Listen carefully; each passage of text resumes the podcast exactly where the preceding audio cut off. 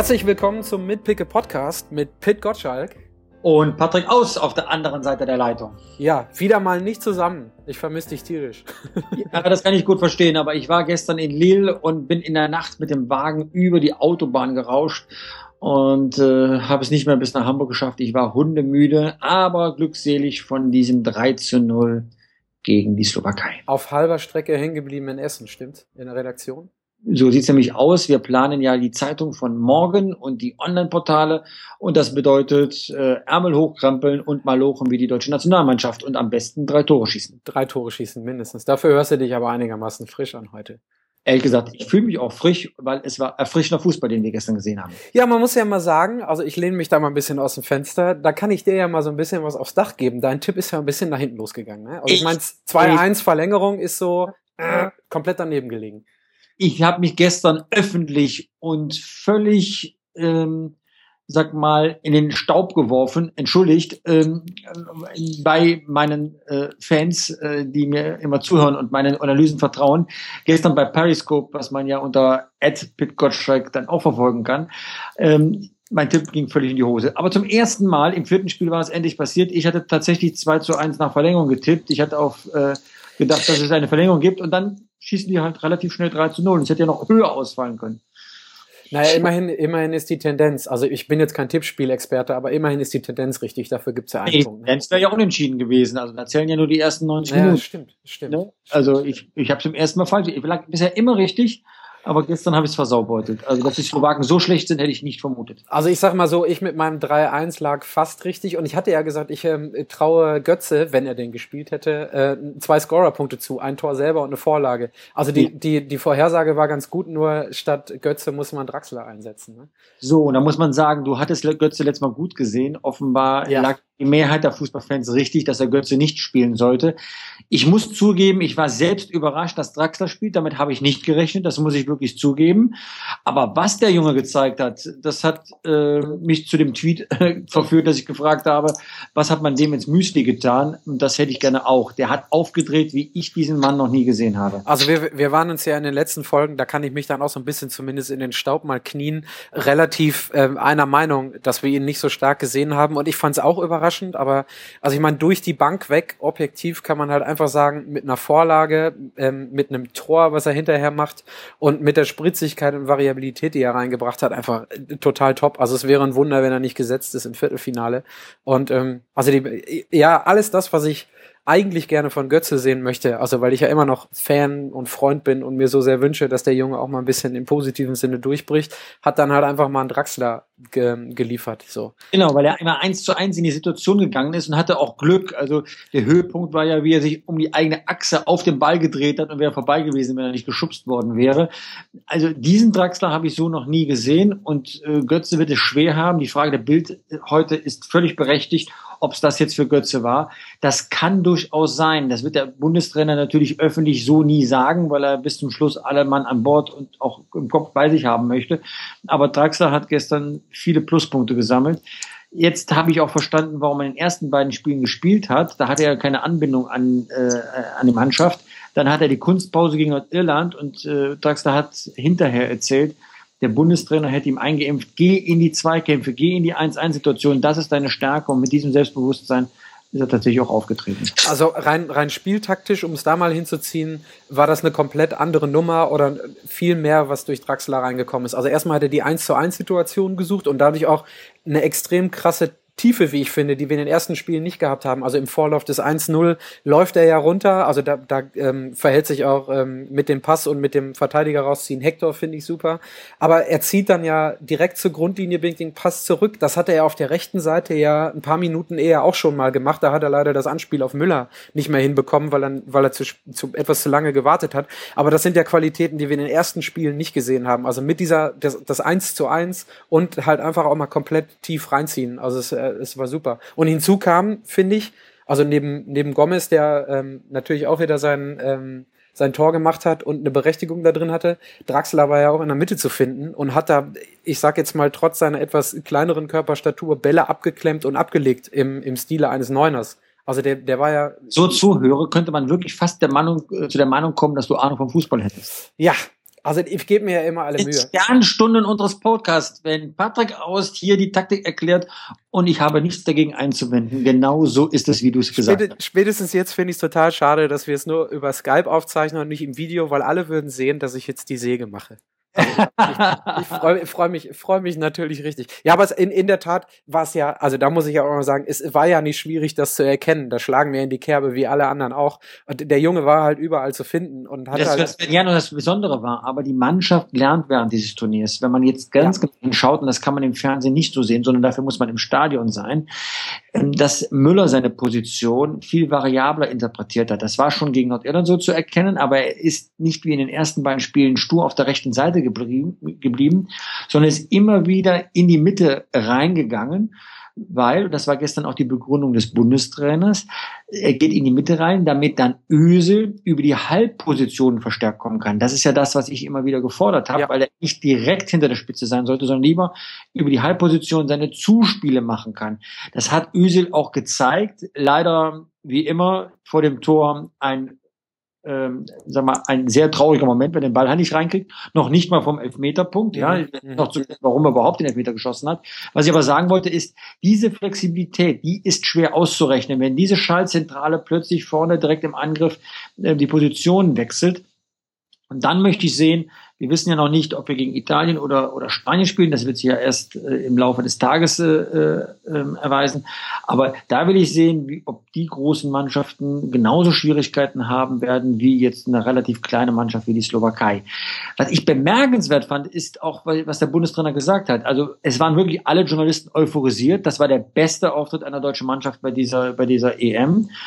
Ähm, aber diese Euphorie hat Löw überhaupt gar nicht ausgestrahlt. Er saß schon fast trocken, schon fast distanziert in der Pressekonferenz und hat gesagt, bei allem Respekt, aber der Gegner hat uns jetzt auch nicht viel abverlangt. Das stimmt. Es waren vielleicht zwei Torchancen, die Slowakei während des Spiels hatten. Also ich war schon fast enttäuscht von Slowakei, dass da überhaupt gar kein Aufbäumen war, wenn man schon 0-2 hinten liegt. Da muss ja ein bisschen mehr kommen und ein bisschen mehr die deutsche Mannschaft beschäftigen. Auch auf die Gefahren, dass man 0-3, 0-4 verliert. So haben sie dann 0-3 verloren und haben nicht den Hauch einer Chance gehabt, tatsächlich ähm, irgendwie ein Unentschieden zu erreichen und ins Elfmeterschießen zu kommen. Na, es gab zwei Situationen im deutschen Spiel, also meiner Meinung nach zumindest, in der die äh, Slowakei ein bisschen äh, bisschen mehr Luft und auch Raum hatte im wahrsten Sinne des Wortes. Und zwar dann, wenn die Deutschen ein bisschen Gas zurückgenommen haben. Das waren einmal die paar Minuten vor der Halbzeit, wo dann nach dieser Riesenchance, wo Neuer dann halt einfach mal da ist, direkt im Gegenzug quasi das 2 zu 0 fällt. Und so die ersten 10, 13, 15 Minuten nach der Halbzeit, wo der Zugriff im Mittelfeld, ähm, und da stellt sich jetzt ist quasi so eine Frage an dich, wo die Deutschen den Zugriff haben etwas lascher laufen lassen oder wo sie den Zugriff nicht bekommen haben. Da hat man gesehen. Die war nicht lascher, das muss man jetzt äh, ein bisschen einordnen. Deswegen deswegen meine ich ja eine Frage, genau. Das ist eine Frage an dich, aber der Zugriff war halt weniger. Und es kann halt sein, dass spieltaktisch halt einfach mal war, dass man ein bisschen abgewartet hat, um die Slowaken mal zu testen und zu gucken, ob sie kommen oder nicht. Die sind ein solches Tempo in der ersten Halbzeit gegangen. Irgendwann muss sich eine Mannschaft erholen. Das kannst du nicht das ganze Spiel, auch nicht gegen die mhm. Slowakei aufrechterhalten. Und natürlich ist das die Chance für den Gegner, dann die Räume zu besitzen und das Tempo dann andererseits mal aufzuziehen. Also äh, von der laschen Einstellung habe ich nicht einmal etwas gespürt. Die Konzentration mm, braucht nur mal neue Nahrung und, äh, und das sind so Momente, da eröffnet sich natürlich der, äh, dem, da eröffnen sich dem Gegner einige Chancen. Das darf man sich gegen Spanien und Italien nicht so erlauben. Das ist ja ganz klar. Gegen die Slowakei geht das. Aber da ist nicht wirklich etwas angebrannt. Da hinten diese Abwehr steht wie die Bank von England äh, felsenfest auf, auf dem Grund. Naja, Bank von England darf man, glaube ich, seit, seit dem Brexit nicht mehr. Ich wollte gerade sagen, schöne Referenz. Aber, aber äh, kein Gegentor in den ersten vier Spielen ähm, selten gefordert und wenn gefordert, gibt noch eine neue dahinter. Das sah schon sehr, sehr gut aus und vor allem sah es auch gut aus, als ähm, der Toni Groß nicht die Impulse geben konnte, wie vielleicht auch in den ersten beiden Spielen. Ich glaube, was wir gestern gesehen haben, ist schon eine Grundstruktur seiner besten Elf, die Löw aufgeboten hat. Das heißt, mit Neuer im Tor, mit der Innenverteidigung Hummels und Boateng, Boateng, der überragend gespielt hat. Auf der linken Seite Hector, auf der rechten Seite Kimmich, der wieder viel, viel Tempo gemacht hat über seine Seite. Dann ein Mittelfeld mit Kedira, mit Groß und mit Özil auf den Außen rechts nach innen ziehend Thomas Müller, auf der linken Seite Draxler und vorne im Stundenzentrum ähm, Gomez, der immer wieder Leute äh, an sich zieht, der immer wieder für Gefahr sorgt Jetzt kann man noch darüber diskutieren, und das sollten wir jetzt auch mal kurz tun, ob nicht Kedira dann irgendwann durch den eigentlichen Kapitän ersetzt wird, nämlich durch Schweinsteiger. Es ist ja schon sehr kurios. Hm, ähm, der Kapitän dieser Mannschaft ist nicht ein einziges Mal als Kapitän dieser Mannschaft aufgelaufen. Ob der nichts nicht in die Mannschaft muss. Wir haben ja noch ein paar Tage, fast eine Woche, bis zum nächsten Spiel, bis zum Viertelfinale am Samstag 21 Uhr in Bordeaux. Ähm, das könnte ein guter Zeitpunkt sein, dass Schweini von Anfang an spielt. Also ich bin, ähm, ich bin komplett deiner Meinung. Außerdem hat man ja auch die Möglichkeit, ähm, du sagst es gerade selber, Schweinsteiger dann von Anfang an spielen zu lassen und den Wechsel unter Umständen in der 60., 70. Minute andersrum zu tätigen. Ich muss aber gestehen, ähm, Kedira ist jetzt nicht irgendwie der stärkste oder nicht herausragend zu nennen. Ich fand ihn aber deutlich ähm, pointierter in seinem Spiel ähm, gestern Abend. Also ich fand ihn, ich, ich fand, er hat mehr Anbindung gehabt, ich fand ihn orientierter. Die Geschwindigkeit, okay, darüber finde ich, kann man immer noch streiten. Aber ähm, wenn man davon sprechen will, dann finde ich, hat er sein solidestes oder bestes Spiel gemacht. Und, ähm, Stimmt, das würde ich auch so sagen. Deswegen gibt es jetzt keinen Grund, ihn rauszunehmen. Aber es wird auf einen Zweikampf, glaube ich, zwischen Schweini und äh, Kedira hinauslaufen.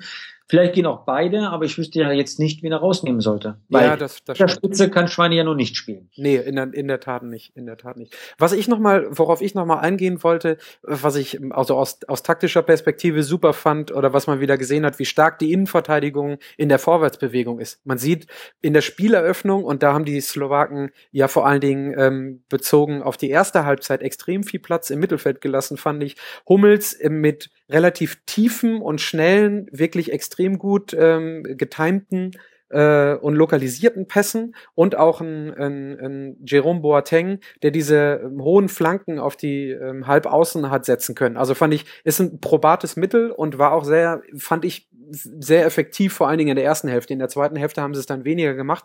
Aber wenn man dann sieht, dass ein Hummels so einen Ball einfach mal so 10, 15 Meter in die gegnerische Hälfte trägt, äh, um dann zu gucken, dass er den weiter verteilt, unter Umständen auch relativ tief rein auf so einen Gomez, das hat mir extrem gut vor allen Dingen äh, in der ersten Halbzeit gefallen. Also da, da sieht man. Ich auch zweimal grätschen müssen. Eine Grätsch, ja. die gar kein Foul war hat ihn auch die gelbe Karte eingebracht. Und das ist jetzt die große Gefahr übrigens für das Halbfinale, sollten wir uns äh, für das Halbfinale qualifizieren.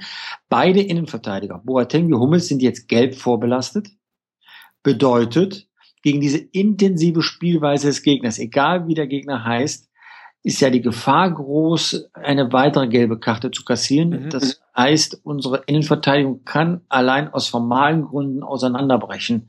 Das ist nicht gut. Ähm, aber das kann halt passieren. Ja, also dann kann man froh sein, dass mit zwei Einwechslungen auch als Innenverteidiger Benedikt Hövedes dann eine relativ abge abgeklärte Figur äh, abgegeben hat gestern Abend auch. Natürlich hast du dann keine Optionen taktischer Natur für die Spieleröffnung. Aber auf der anderen Seite muss man halt auch einfach mal sagen, das Wichtige, was jetzt zählt, ist ein Viertelfinale. Da hat ein Boateng sich gestern keine gelbe Karte abgeholt. Das Hummelsding war einfach keine gelbe Karte. Keine Ahnung, was er da gesehen hat. Also das war, ist halt ein bisschen schade. Aber was zählt, ist halt jetzt das, das, das Viertelfinale. Und dann kann man halt gucken, dass man ähm, in, einem, in einem Halbfinale schaut, gegen wen man da spielen muss. Und selbst wenn beide ausfallen, dann hat man halt Hövedes und auch einen Mustafi, der schon Spiele gemacht hat und jetzt Erfahrung gemacht hat. Da muss man halt damit leben. Müsste man damit leben. Ist jetzt auch nicht das Allerschlimmste. Also in dieser Mannschaft steckt so viel Potenzial ähm, das ist wirklich sehr erfreulich. Ist, wir haben ja noch Spieler in der Hinterhand, äh, Hinterhand, äh, die das Turnier noch nicht gesehen hat. Ich denke jetzt nur mal an den Sané. Es gibt jetzt momentan keinen Grund, ihn einzuwechseln, aber das wäre noch einer, der Akzente setzen kann. Mario Götze kann, wenn er mal in besserer Form ist, äh, was kommen. Innerhalb der Mannschaft, Müller ist noch nicht äh, so stark, wie wir ihn von der Weltmeisterschaft kennen. Ich mache mir aus irgendeinem Grund überhaupt gar keine Sorgen, dass wir das Halbfinale gegen Frankreich womöglich erreichen und dann, äh, wie es irgendein Belgier sagte, dann im Finale gegen Belgien spielen. Wir erinnern uns 1980 äh, das große EM-Finale gegen Belgien 2 zu 1, zwei Horst Rubesch-Tore, womöglich eine Neuauflage, die Revanche viele, viele Jahre später, wenn ich es richtig gerechnet habe, 36 Jahre später. Insofern wäre das ja auch eine nette, nette Geschichte, die wir da erleben eine, können. Eine schöne historische Referenz. Aber ich muss gestehen, dafür, dass ich vor dem Turnier gesagt habe, dass im Viertelfinale unter Umständen Schluss ist, du hattest ja gesagt, mindestens Halbfinale, ähm, schlage ich da in dieselbe Kerbe wie du. Ich bin ziemlich beruhigt, was den, was die, ähm, die Mannschaft oder den potenziellen Gegner fürs Viertelfinale angeht. Ich möchte noch mal eine Sache ähm, anschneiden, und zwar, das ist die die Position des, ich bring mal das Schlagwort wieder rein, des zentral gestellten Neuners in Form von Mario Gomez, der sowohl spielerisch als auch persönlich bei dieser EM einen unheimlich sympathischen Eindruck hinterlässt und der, wie ich finde, einfach komplett, also diese Position als Neuner, komplett seine Berechtigung hat, wie man das gestern im Spiel gesehen hat. Also ich fand ihn unheimlich stark. Gut, spielerisch hat er seine, seine Limitationen, aber für mich gibt es überhaupt keinen Grund von diesem, von dieser Grund, von diesem Grundsystem, was da jetzt die letzten zwei Spiele etabliert wurde und taktisch ausgenutzt wird, in irgendeiner Art und Weise ähm, abzuweichen. Weil ich finde, er hat super gemacht. Auch Raumaufteilung ist relativ eindeutig, wenn der Geg wenn, wenn man in den Strafraum des Gegners eindringt, einer kurzer Pfosten, einer langer Pfosten, einer Rückraum und dort steht Mario Gomez und kann sofort, das hat man beim äh, Tor gesehen, beim äh, zweiten deutschen Tor, äh, ist er einfach äh, so ausgestattet mit einem Torinstinkt, dass er den Ball quasi von seinem Fuß direkt ins Tor abprallen lässt. Das ist genau seine Stärke und diese Stärke hat Götze in den ersten Spielen nicht ausspielen können. Ich habe, ich hab, weil es, weil es eigentlich quasi nur Positives gibt, nehme ich es mir ja immer zur Aufgabe, auch ähm, selbst wenn es ein bisschen übertrieben ist, den ein oder anderen negativen Blick darauf zu bringen. Ich habe zwei Jetzt kleine. Spannend, was du da dir ausgeguckt hast. Ja, genau. Ich habe zwei kleine Punkte. Erstens, also den, den können wir jetzt direkt abarbeiten, ist, ich mag es immer nicht, wenn das erste Tor nach irgendeiner Standardsituation fällt. Ich hätte so gerne gesehen, dass das erste Tor aus dem Spiel herausfällt. Nun nimmt man die Tore, wie man äh, sie nehmen muss. Auf der anderen Seite kann man auch sagen, schön, dass wir endlich nach Standards mal ein paar Tore machen machen, so wie auch im ersten ich, Spiel. Ich würde das erfreulich sehen, dass wir endlich aus der zweiten Reihe ein Tor geschossen haben. Der Vorwurf war doch in den ersten Spielen, dass die Deutschen den Ball ins Tor tragen wollen. Nee, ja. Boateng ist gekommen und hat einfach mal aus 22 Metern draufgehalten, bums unten links rein, bisschen abgefälscht, eine Spitze war noch dran, ist doch völlig wurscht. Aber da mit einer Brechstange mal zu arbeiten, das tut auch einer technisch versierten Mannschaft wie der Deutschen ganz gut. Ja, das stimmt. Also von daher das abhaken. Und dann ein Punkt, damit ist eher so eine Frage an dich verbunden. Es waren relativ viele Flanken dann. Hector war ganz emsig, wobei ich die Qualität seiner Flanken, da mache ich immer noch keinen Haken hinter, aber er bindet halt äh, Außenverteidiger und macht viel Alarm. Außerdem bewegt er sich, finde ich, super vor dem 1-0. Ähm, da kommen Flanken. Dann gab es relativ viele Flanken aus dem Halbfeld eben auf den abstellenden Neuner mit Gomez. Aber was mir so ein bisschen gefehlt hat, war dann die taktische Variante, dass man wirklich flach mit schnellen Bällen in der, in der Zentrale vorm 16er agiert. Also wie hast du das gesehen? Ich fand das. das kann man ja gar nicht erwarten. Also wenn, wenn man auf eine Mannschaft trifft, die so defensiv eingestellt ist, dann ist das gar nicht möglich. Das ist so dicht, dann ist die Gefahr des Ballverlustes viel zu groß. Das heißt, vor allem über Außen zu kommen, ähm, ist genau das richtige Mittel. Als ich die Grundaufstellung von der Slowakei gesehen habe, dann sah ich auf beiden Seiten jeweils zwei Außenspieler. Es war aber im, im, im Spiel, auf dem Spielfeld ganz anders. In der Mitte war alles dicht, so dass erst die Räume auf den Außen frei geworden sind. Und dann über Außen dann zu kommen, ist genau das probate Mittel. Das Klein-Klein in der Mitte, das hätte nicht funktioniert gestern, weil dafür sind die zu raubeinig, Fuß dazwischen, wieder kaputt, wieder kaputt. Man läuft, rennt wieder an. Genau so war das Spiel ja gegen die Polen auch aufgebaut. Und da hat der ähm, Bundestrainer das Spiel der Deutschen wesentlich breiter aufgestellt und deswegen kamen ja auch relativ viele Torchancen dann zustande. Bis zu dem Ergebnis auch, als der Draxler das ein Tor gemacht hat, wie frei stand der denn? Ja, ja, genau, ja, genau. Weil man die Leute aus der Mitte rausgelockt hat, rausziehen musste und dann stand er auf dem zweiten Pfosten und konnte ihn dann Volley dann unter die Latte hämmern. Ähm, noch noch ein, zwei Sätze zu Kimmich. Also es gab ja dann schon irgendwie drei, vier Situationen, wo er dann diesmal auch als Rechtsverteidiger wirklich was zeigen musste.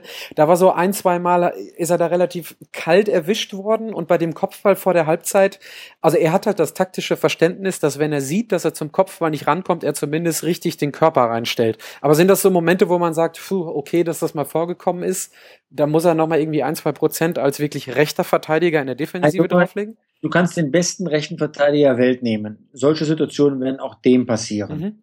Und man darf bei Kimmich nie vergessen, diese Position ist komplett neu. Der sammelt da gar nicht seine Erfahrungen. Wir erinnern uns, als er Mandecker war in der Champions League, nicht Mandecker Innenverteidiger war in der Champions League, hatte er auch Situationen gegen große Mannschaften, wo man sagt, okay, da merkt man seine Unerfahrenheit. Der Junge ist 21 und was der da schon leistet auf der rechten Seite, wir erleben gerade den neuen Philipp Lahm auf der rechten Seite. Und seien wir ehrlich, das hätten wir uns so nicht gedacht vor der Europameisterschaft. Ist es das so, dass du auch in die Richtung gehst, dass du sagst, ja, das ist der neue Philipp Lahm? Äh, er war noch besser als gegen Irland, hat da Tempo gemacht, hat defensiv gearbeitet, hat die Kilometer runtergespult, bin ähm, äh, sag mal in Sachen Doppelpässen und der Schlauheit bei äh, bei Raumabdeckung, ja. Der erinnert mich an den jungen Philipp Lahm, als man ihn auf der linken Seite entdeckt hat, damals als er beim VfB Stuttgart äh, äh, sag mal seine ersten Meriten gesammelt hat. Okay. okay. Ich gucke hier gerade mal, ich habe mir ja so ein paar Notizen gemacht. Ja. Ist eigentlich alles durch. das ist genau der Punkt, ja. Ich bin ja müde und will zurück in meinen Feierabend. Nein, Quatsch, ich muss hier noch. Sagen. Das, ähm, ähm, wir haben jetzt gar nicht, weil wir, weil wir auch so viel unterwegs waren, gar nicht gesprochen. Ich würde mal sagen, der spätestens nächste Termin ist, ähm, wenn wir uns am Freitag zusammensetzen und auf das Spiel dann im Viertelfinale gucken, oder? Ganz genau, auf meinem Abflug, bevor meinem Abflug nach Bordeaux. Wann fliegst du rüber? Samstagmorgen oder was? Samstagmorgen über Toulouse und dann mit dem Wagen einmal rüber. Bordeaux ist ziemlich weit weg von allem, aber ich werde mich belohnen nach dem Spiel bei entsprechendem Ausgang mit einem guten Rotwein. Soll es da ja geben. Habe ich auch schon mal gehört. Ich bin ja Biertrinker, aber Bordeaux ist eine äh, nicht ganz hässliche Stadt und äh, klimatisch auch jetzt in dieser Jahreszeit nicht so gelegen, dass man äh, sich da nicht wohlfühlen kann. Das stimmt. Wunderbar, dann freue ich mich. Ach so, eine Frage habe ich noch. Äh, du guckst ah. sicherlich auch heute Abend. Wie ist dein Gefühl für ähm, Italien gegen Spanien heute Abend? Also jetzt nicht großartig philosophieren, aber so einfach so vom Grundgefühl. Abgesehen davon, dass ich mich auf das erste echte, wirkliche Topspiel freue in dieser EM. Ich habe meine User gefragt bei äh, Twitter, at Gottschalk, wer da noch teilnehmen möchte. Die Mehrheit sagt, allerdings eine knappe Mehrheit, man würde sich Spanien wünschen. Ich wünsche mir Italien. Okay. Mit dem, mit dem Hinweis, dass die Mannschaft das Spiel so nicht durchziehen kann und irgendwann müde ist und die Deutschen da spielgeschwindigkeitstechnisch das für sie entscheiden können, oder? Größte, ähm, sag mal, persönliche Erniedrigung hat Löw erlebt äh, im Halbfinale 2012, als er seine Taktik völlig verkorkst hatte gegen mhm. Italien und dafür bestraft worden ist. Und der Bundestrainer hat da etwas äh, gut zu machen und diese Chance möchte ich gerne, dass er die bekommt und dann entsprechend auch erfüllt. Oh, das ist doch ein guter Wunsch. Das ist ein guter Wunsch. Dann würde ich sagen, lassen wir es für jetzt gut sein. Ich schicke dich wieder an den Schreibtisch zurück, damit du arbeiten darfst. Das ist sehr nett von dir. Und wir melden uns spätestens im Laufe des Freitags mit dem Ausblick aufs Viertelfinale. So schaut's nämlich aus. Dann danke vielmals und okay. bis dann reingehauen. Tschüss. Tschüss, Patrick.